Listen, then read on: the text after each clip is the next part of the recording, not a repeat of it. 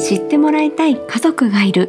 この番組では2021年1月30日から無料配布している小さな本の6つのストーリーとその続編を1話ずつ配信しています。話し手は子どもの作業療法士ミキティです。ここでお話しする一つ一つのストーリーは私が出会った重度の障害や難病を持つ家族のありのままの本当のお話。初回の配信は8月8日朝8時から。